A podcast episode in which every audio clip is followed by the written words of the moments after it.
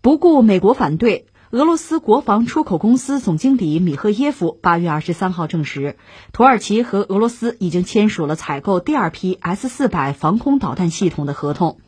不过，双方目前仍未就执行该合同的财务支付模式达成一致。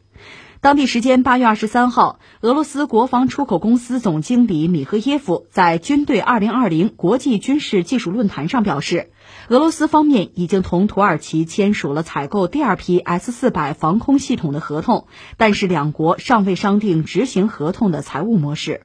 土耳其又要买，这是第二次啊，第二批要买俄罗斯的 S 四百防空导弹，这个事儿挺耐人寻味，挺有意思哈。呃，聊一聊，其实这个事儿你要聊起来可以聊很多。就是我经常说的取景框，如果你不只盯着这一款导弹，你把取景框放大，你看到很多角色，哎，这事儿就有意思了。所以在今天，你看我在节目里经常让大家聊，就是有这个军火交易啊，你不要只看到这个导弹啊，很先进，防空导弹啊，很厉害，不只看到这个，多看一点会更有意思。当然，我们还是从这个导弹说起吧。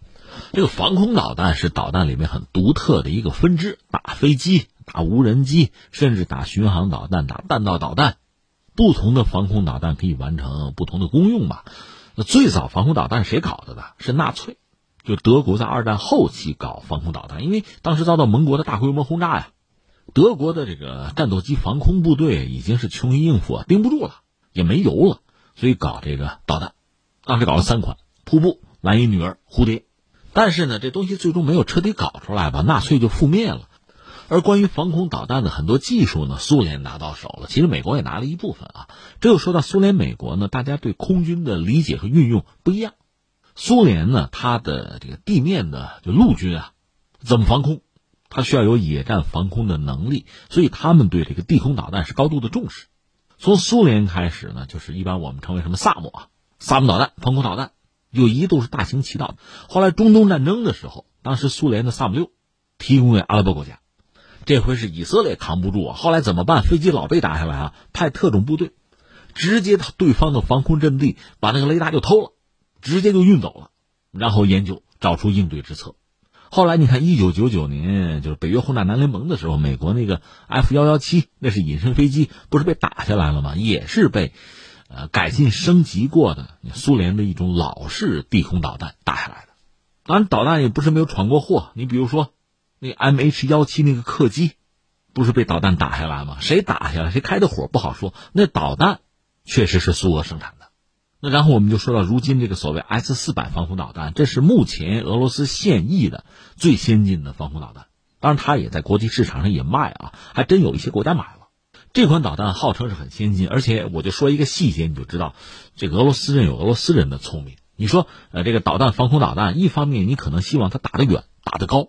另一方面，你又希望它打的低，射程近，就是它这个适用范围肯定是越广越好，对吧？因为你面对的目标是不一样的。那你研制这么一款导弹，同时满足这些要求啊标准，是不是很难啊？那人家俄罗斯怎么做呢？S 四百是用四种导弹，不同的导弹，最远的打四百公里，最近的打四十公里，它用不同的导弹，它攒在一块儿来解决这个问题。就像你做个运动员是吧？铁人三项。我全能，哎，人家不是，人家组个队，你说这叫聪明，这是滑头啊！不管怎么说，这种方法它有效啊，所以这是 S 四百。而且你看，土耳其不是曾经打下俄罗斯飞机吗？俄罗斯当时怎么样来表达自己的情绪呢？第一时间 S 四百空运，用安幺二四战略运输机运到叙利亚前线，因为它这个导弹最远射程四百公里，你算吧，四百公里什么概念啊？你想叙利亚多大个地方啊？那土耳其那边飞机一起飞，我就可以打了。这是 S 四百防空导弹。当然还有一个说法，说这个导弹也不强啊，因为就说在叙利亚这个导弹表现似乎并不是很理想。面对美国也好，以色列也好啊，就对叙利亚境内一些目标的空袭，很多是和伊朗有关的目标啊。S 四百似乎也没有特别明显的战绩，但是呢，从纸面上看，这个导弹很厉害，能够拦截弹道导弹，能够打隐身飞机。所以，美国人对他也很忌惮，这是真的。然后我们导弹说完了，就说土耳其吧。土耳其本来是北约成员，按说怎么也轮不到买俄罗斯的装备啊。但是鬼使神差，他就买了。这个历史上我们曾经讲过，双方曾经是世仇，就是俄国和土耳其啊。那就是在前些年就叙利亚内战的时候，双方其实也是敌对的状态，所以俄罗斯飞机被土耳其打下来过。但是土耳其呢，心向西方，西方呢，倒并不接纳它。北约它是加入了，那是针对苏联的，欧盟加入不了。而且之前北约曾经从土耳其把防空导弹，就爱国者导弹、美国导弹撤走过，所以作为土耳其来讲也很艰难，也很尴尬。你说搞个招投标吧，当时中国的这个导弹，国产的红旗九吧，其实还中标了，但是北约拦着不让土耳其买，说你买了中国导弹，那和我们北约不就接口吧？那我们信息泄露怎么办？就把这个生意给搅和了。但是没想到最后呢，土耳其和欧洲和美国其实闹的都是半红脸。没有彻底割袍断义、彻底翻啊，但是关系其实一直很不好。最后，土耳其干脆买了俄罗斯的防空导弹，美国就不干了嘛？说你敢买他的哈，那原定我要卖你一百架 F 三五战斗机，我不卖了，就提出要挟吧。土耳其也挺横，你不卖了我也得买。实际上，你真论起来呢，买俄罗斯这个导弹大概花了二十五亿美元吧，装备四个营。而美国 F 三五那个项目呢，土耳其一开始就加入啊，而且很多零部件是在土耳其生产的。这回美国不卖了，其实损失相当之惨重，所以在之后呢，又有一个传言说什么呢？说土耳其想缓和和美国的关系，就把 S 四百防空导弹拿出来做了什么呢？做见面礼。有消息说，美国、土耳其曾经联手呢，就测试过 S 四百防空导弹，所以这个导弹对美国人来讲已经没有秘密可言了。有这个传言啊，这个传言最早可能还是俄罗斯方面爆出来的。因为美国人很担心什么呢？你土耳其拿了我的 F 三五战斗机，你又拿了俄罗斯的 S 四百防空导弹，你既有矛又有盾，那彼此的弱点缺陷你都门清了，我们哪受得了啊？这是美国的想法，所以不愿意土耳其买俄罗斯的产品。那么，如果土耳其和美国真的测试这个导弹，而且比如用 F 三五来测试 S 四百防空导弹的话，那这个导弹的很多性能指标，美国人恐怕就会知道。就没有秘密可言了。有这个说法，俄罗斯也很担心啊。上个世纪七十年代末，有一个苏联飞行员叫别连科，他驾驶米格二十五叛逃西方，这直接导致呢苏军装备的米格二十五必须重新的想办法改啊升级啊，敌我识别什么的都得重新搞啊，花一大笔钱。而现在俄罗斯也担心土耳其把 S 四百防空导弹的秘密给到美国人手里。当然，我把话还得说回来啊！既然俄罗斯敢把这个导弹放到国际市场上去卖，它和自己使用的和卖给其他国家的这个导弹肯定是不一样的。所以美国人拿到也是间接拿到一些秘密。可是对美国这样的国家拿到一些秘密，拿到一定的技术、一定的框架，然后反推，去掌握更多的秘密，这种可能性是有的呀。所以土耳其现在就是这么个角色。